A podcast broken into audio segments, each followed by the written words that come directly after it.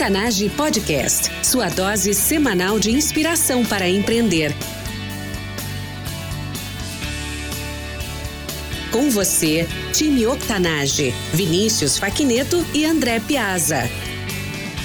Bem-vinda e bem-vindo ao Octanage Lab, Conexão Londres-Austin, Brasil. Eu sou André Piazza, consultor de inovação em Austin, Texas. Como host do Octanage, exploro as últimas novidades em inovação, negócios e empreendedorismo que acontecem nos Estados Unidos e Europa e como isso faz a diferença para você e para o seu empreendimento. No programa de hoje, vamos conversar sobre o processo de tomadas de decisão, o quarto pilar da transformação digital. Essa é uma série de cinco episódios no qual vamos falar a respeito dos cinco pilares da transformação digital mencionados num episódio anterior gravado aqui no Octanage. Os cinco pilares são a experiência do cliente, novas receitas e vendas digitais, eficiência e automação, processo de tomada de decisão, que é o episódio de hoje, e o quinto, novos modelos de negócio, que vai ser o próximo episódio. Dados, dados e mais dados. Um dos resultados mais palpáveis da revolução digital. Começamos a gerar, armazenar, distribuir e interagir com uma quantidade enorme de dados numa base diária. Estima-se que em média gerem-se 2 megabytes de dados por segundo para cada pessoa no planeta, totalizando 40 trilhões de gigabytes de dados disponíveis. Para se ter uma ideia, essa é a capacidade de armazenamento disponível em 5 trilhões de DVDs, ou seja, são mais de 700 DVDs para cada habitante do planeta com dados gerados até 2020. A revolução digital chegou em cada função dentro de uma startup e em cada departamento dentro de uma empresa. Os processos são gradativamente digitalizados, como vimos no episódio passado, Lab 017, sobre eficiência e automação, gerando dados que podem e devem, como eu proponho, participar na parte mais importante do processo de gestão, a tomada de decisão. Como fazer isso acontecer? Antes de compartilhar uma receita para fazer essa transformação no seu empreendimento, aproveito para recordar alguns aspectos importantes sobre a tomada de decisão no contexto empresarial. Como definir uma boa decisão de negócio? Em geral, boas decisões para o negócio são tomadas de forma objetiva, baseadas em fatos, não em opiniões, e de forma consistente, alinhadas com a equipe, com os objetivos e com os valores da empresa. Cada um desses elementos precisa ser mantido e pode até ser aprimorado através de um projeto de transformação digital para preservar a capacidade dos gestores e das equipes de tomarem decisões acertadas e ágeis para o seu negócio. As cinco etapas para a tomada de decisão na era digital. Número 1. Um, coleta de dados. Número 2. Montar os indicadores. Número 3 visualização e dashboards. Número 4, análise dos indicadores. Número 5, alinhamento dos gestores e da equipe. E número 6, plano de ação. Você está curtindo esse episódio? Indique o Octanage para alguém que possa aproveitar nosso conteúdo. É só acessar octanage.com/indique e enviar para a pessoa através do WhatsApp. Eu conto com você. Etapa número 1 um, do processo de tomada de decisão na transformação digital, coleta de dados. Como a gente comentou em episódios anteriores, a gente gosta muito de ver o negócio sob o ponto de vista de processo. Quando você começa a quebrar o negócio em vários processos, você dentro de cada processo você consegue identificar tudo aquilo que precisa ser medido e pode ser medido dentro daquele processo. E você vai estabelecendo dentro do processo pontos de coleta da informação. Tudo aquilo que pode ser medido pode ser melhorado. Então, o primeiro ponto é de fato começar com a coleta de dados e fazer ela baseada nos seus processos, naquilo que você faz de forma repetitiva e naquilo que gera, leva à geração de valor para o seu cliente final. A segunda etapa da tomada de decisão é montar os indicadores e as métricas. Como fazer isso acontecer? Em primeiro lugar, você precisa ter em mente que os seus indicadores precisam estar alinhados com os objetivos de cada equipe e com os objetivos geral do negócio. Então, estabeleça medidas simples, indicadores simples e que estejam atrelados rapidamente, de forma direta e concreta, com os objetivos né, finais do negócio. Um dos formatos que tem se popularizado muito hoje em dia é a questão dos OKRs, objetivos e resultados chaves traduzidos para o português, que tem sido uma metodologia encabeçada aí pelo Google e que foi trazida e adotada por muitas startups ao redor do mundo e que já tinha sido adotado pelo mundo corporativo já fazia algum tempo em técnicas muito similares. Você pode fazer isso de, de forma bem simples. Quando você tem, uh, você estabelece objetivos e para cada objetivo que você estabeleceu, você estabelece os principais resultados, resultados chaves com os quais você quer atingir. Isso aí já deve delimitar um conjunto de indicadores para você ter dentro do seu negócio. E dentro de cada setor existem também os indicadores clássicos de sucesso dentro de cada departamento ou dentro de cada função. Então, monte os indicadores. Em geral, eles são relacionados à eficiência, à produtividade, ao tempo ou ao atingimento de resultado. Alguns exemplos: em vendas, você pode ter indicadores sobre receita, margem, lucro, atingimento de cota para cada vendedor, valor médio obtido por cada ordem. Numa empresa de SaaS, você pode colocar o custo de aquisição do cliente, que é conhecido pela sigla em inglês como CAC, a receita média recorrente, em inglês é o MMR, clientes perdidos, que é conhecido como churn, e o valor do cliente ao longo da vida, que é o LTV. Essas métricas são as métricas básicas e a partir de cada métrica individualmente e de o relacionamento entre as métricas entre si, você consegue estabelecer se a sua startup de SaaS está dentro de um padrão de, de um benchmark para o tipo de produto ofertado. Então, por exemplo, você consegue, se você fizer o, o valor do cliente ao longo da vida dividido pelo valor da aquisição do cliente, você tem que, para cada tipo de SaaS, você tem um valor, uma meta a ser atingida. Em geral, um número que vai de duas a cinco vezes a, o, o valor de aquisição. Ou seja, a cada cliente adquirido vai gerar uma receita que é de duas a cinco vezes maior do que o custo que a empresa teve para adquirir aquele cliente. Então, uma, de uma forma concreta, já estou dando o um exemplo aqui dos passos seguintes, que é medir, de fato, fazer análise do indicador e saber uh, entender o que, que ele significa. Então, dentro dos indicadores, uma outra coisa bastante básica e importante é saber, é saber estabelecer três pontos: onde você estava, onde você está agora e para onde você vai, que é a sua meta. Esses três números são importantíssimos. O primeiro deles é onde você estava, que acaba virando uma série histórica. Então você tem controle sobre aquilo que aconteceu no passado, você entende aquilo que aconteceu no passado e você uh, já fez o aprendizado daquilo ali porque você fez a análise. O novo dado é o dado que está vindo de onde você está hoje. E o dado futuro é a meta que você quer atingir e, e estabeleceu para sua equipe para os seus departamentos. A análise que você vai fazer em cima disso aí vai determinar exatamente o seu plano de ação, que é algo que a gente vai falar então nos próximos passos. Para facilitar essa análise, é importante distinguir rapidamente entre duas coisas: entre o que está bem e o que está mal, entre as metas que foram atingidas e as metas que estão em aberto. Isso é importantíssimo porque vai dar agilidade para a equipe de entender exatamente aquilo que precisa ser modificado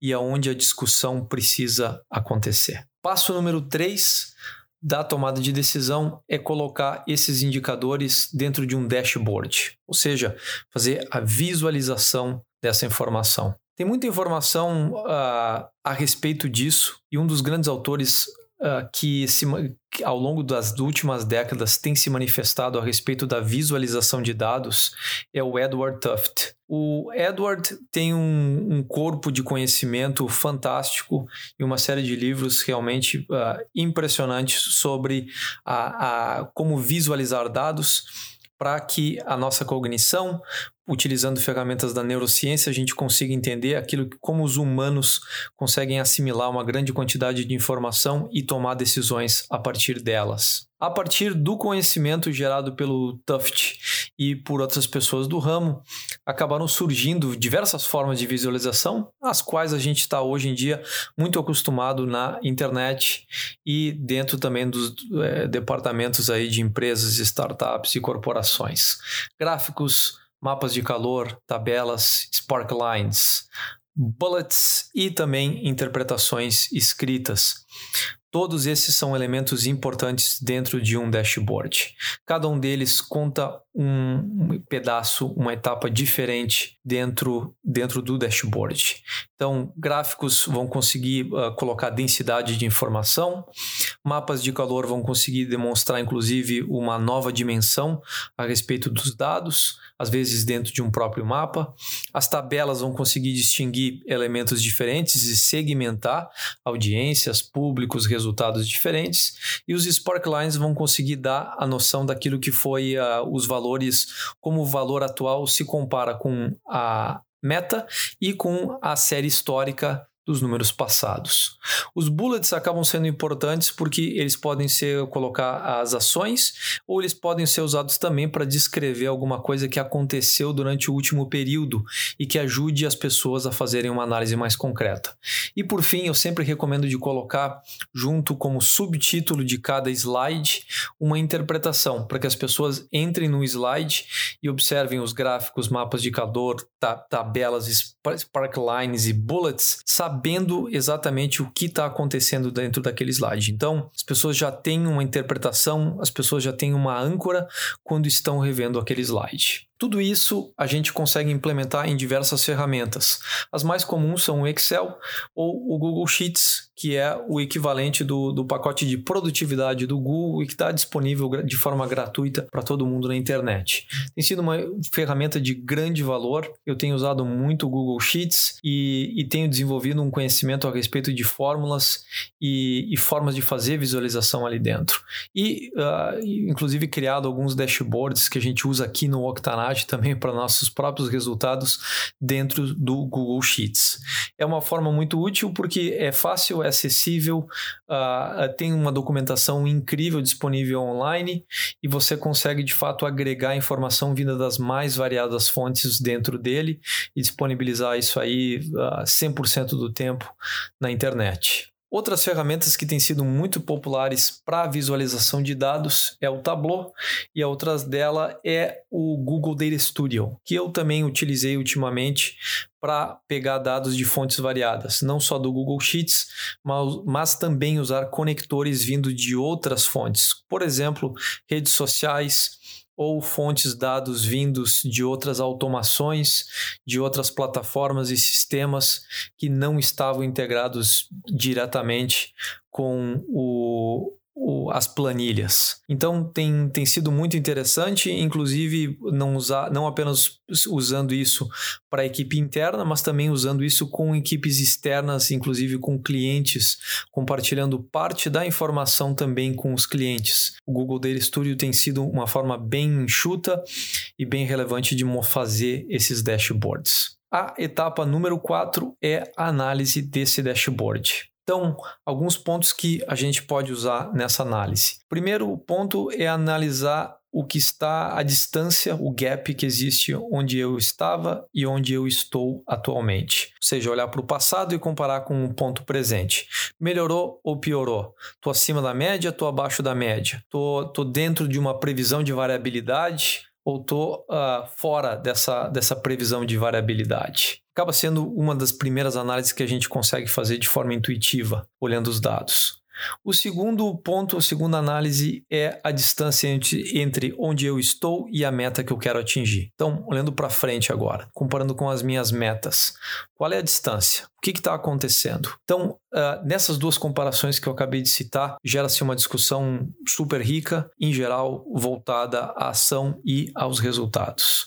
É importante lembrar que as pessoas façam duas coisas nesse momento: se lembrar os atingimentos ou seja, uh, parabenizar a equipe pelos resultados atingidos e focar a discussão, ou seja, 80%, 90% da discussão, às vezes 95% da discussão tem que estar nas metas ainda em aberto, porque é aquilo que precisa ser resolvido, é aquilo que ainda precisa ganhar clareza e a equipe precisa uh, ser informada, precisa ser alimentada com dados. A quinta etapa da tomada de decisão é o alinhamento dos gestores e da equipe. Esse é um lado 100% humano e que não pode ser excluído de um projeto de transformação digital. Resolver as divergências de entendimento daqueles dados dentro da equipe. A dica aqui é importantíssima, é alimente continuamente a sua equipe com informações e com motivação e com inspiração, para que cada pessoa saiba orientar o seu trabalho individual